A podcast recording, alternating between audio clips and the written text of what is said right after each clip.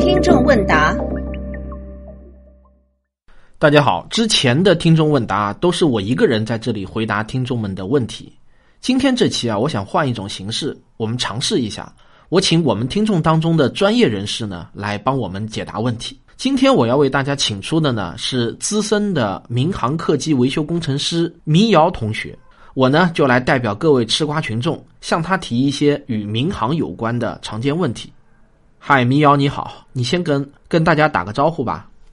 大家好，我是 M 易瑶，汪老师的忠实听众。很高兴有机会在汪老师的节目中露一嗓子。首先感谢汪老师的褒奖，但资深民航客机维修工程师却是不敢当的。今天能够跟大家交流民航的一些相关问题，我非常的荣幸。嗯，姚工很谦虚，也很客气啊。那我前段时间啊，带我女儿坐了一次飞机，起飞前啊，我们就看那个屏幕上播放安全须知，上面说啊，救生衣在座位底下。然后我女儿就问我了。为什么是救生衣而不是降落伞呢？好的，若水问啊，飞机上为什么配的是救生衣而不是降落伞？那么飞机上配降落伞的理由呢，就只有一个了，就是紧急情况下的逃生。而不配降落伞的理由却非常多，在这里面，我认为最重要的一个，那就是降落伞不具有可实施性。要知道，跳伞不是一项公民的基本技能。而是一项要经过特殊训练才能掌握的技能。把一飞机没有经过训练的旅客在空中撒出去，后果是不敢想象的。另外，发生紧急情况时，飞机的姿态是否可控，是否有旅客在穿戴降落伞去舱门跳伞的条件，如果是巡航状态，舱外低温缺氧的环境，这些因素都决定了跳伞并不是旅客面对紧急情况下所能选择的最好生存方式。最好的生存方式依然是由飞行员控制飞机进行迫降等其他更有效的手段。前一段时间我看过一个三 D 的小短片，是关于整体客舱逃离的。片中大概意思就是说，让飞机的客舱部位可以脱离，对这个部位单独制作应急逃离的降落伞。这个理念在未来呢能否实现，我不敢确定。但目前这只能是一个理念。这一段客舱的脱离的具体方式、脱离机构的设计。以及大吨位伞降的实现，都是需要克服的问题。那么飞机上为什么要配救生衣呢？这个问题就比较好回答了。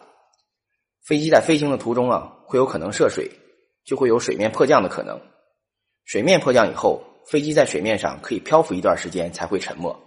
那么这个时候，人员的水面漂浮设备就非常重要了。救生衣就是其中的一种。飞机上不仅仅配有救生衣，飞机的座椅垫儿。能容纳几十人的救生艇，还有部分应急滑梯都能实现水面漂浮。这些漂浮设备漂浮的时间越长，就会为救援带来更多的机会。在安全须知中啊，还有带氧气面罩的说明。我想问一下，一般在什么情况下氧气面罩会脱落下来呢？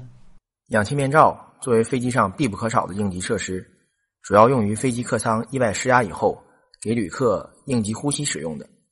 造成客舱失压的原因。是因为客舱的密闭性受到了影响，通俗的说呀，就是客舱漏气儿了。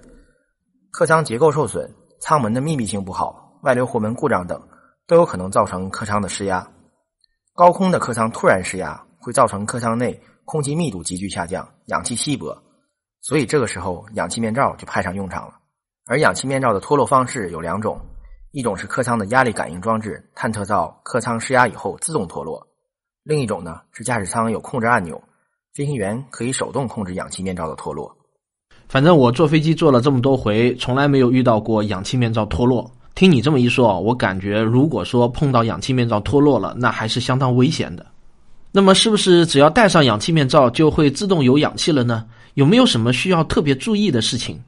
客舱安全演示当中有一个细节，可能很多人都没有注意到：戴上氧气面罩后啊，需要向下拉一下，这是因为。客舱内乘客使用的氧气面罩的氧气来源并不是氧气瓶，而是氧气发生装置。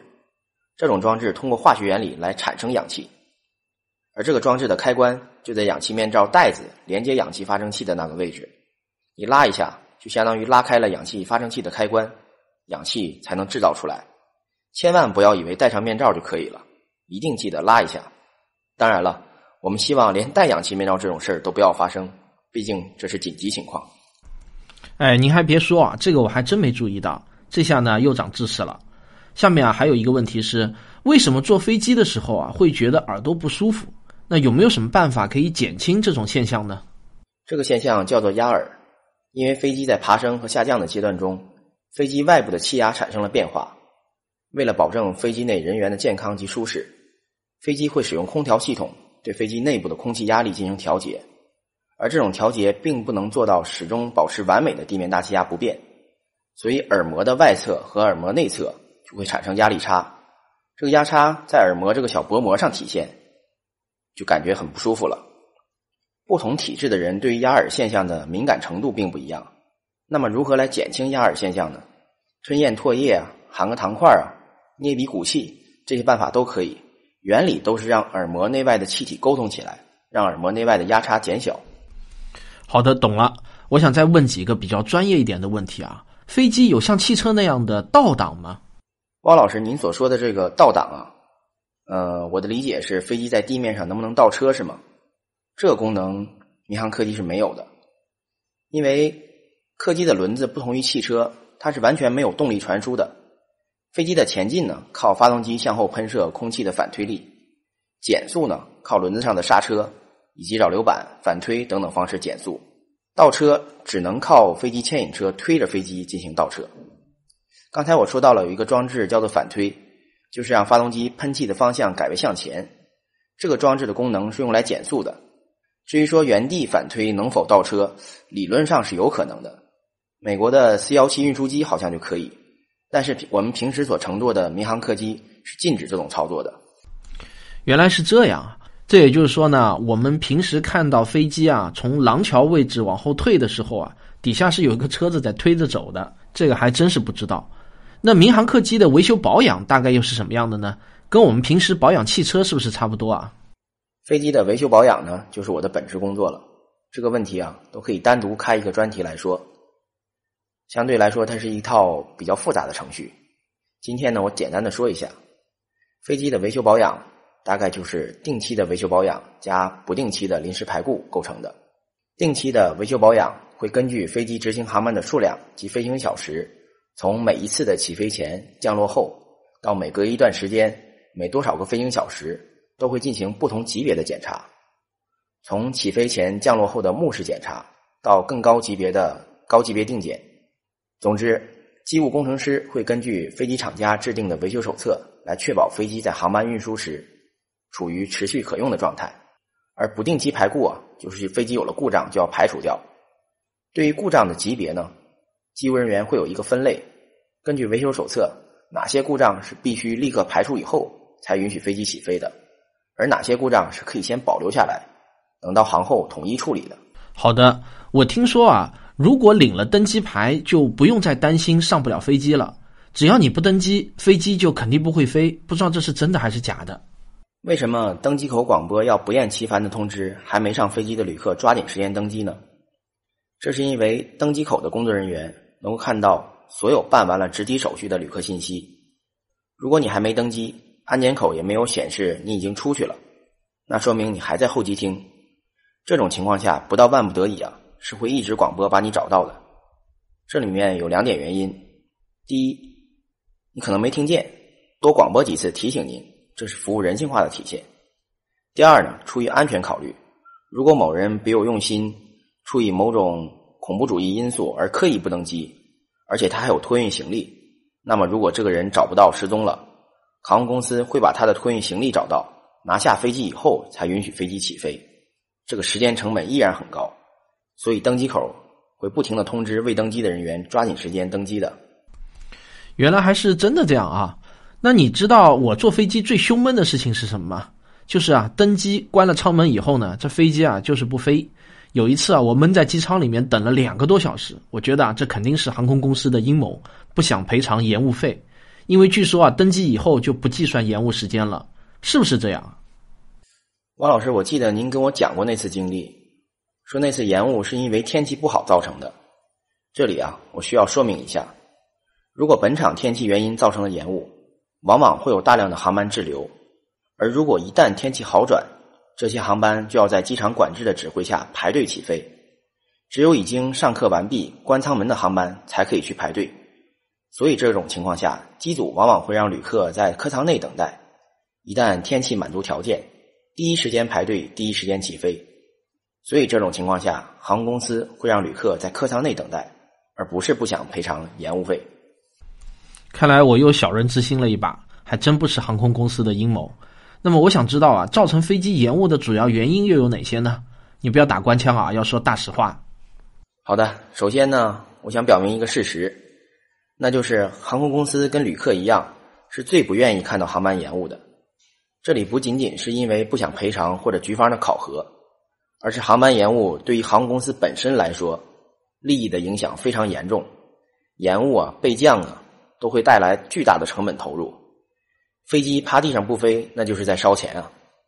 所以航空公司也不愿意延误，这点公司跟旅客不是对立的，而是利益的共同体。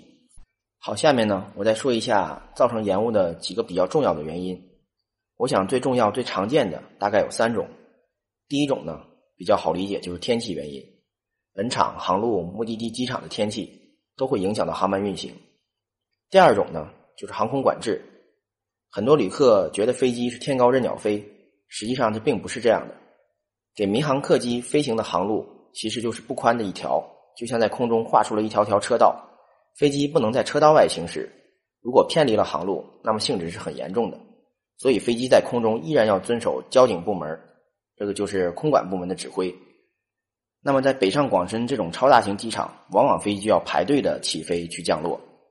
那么在北上广深这种超大型机场，飞机往往会排着队的去起飞降落，那么就有可能会造成航班延误。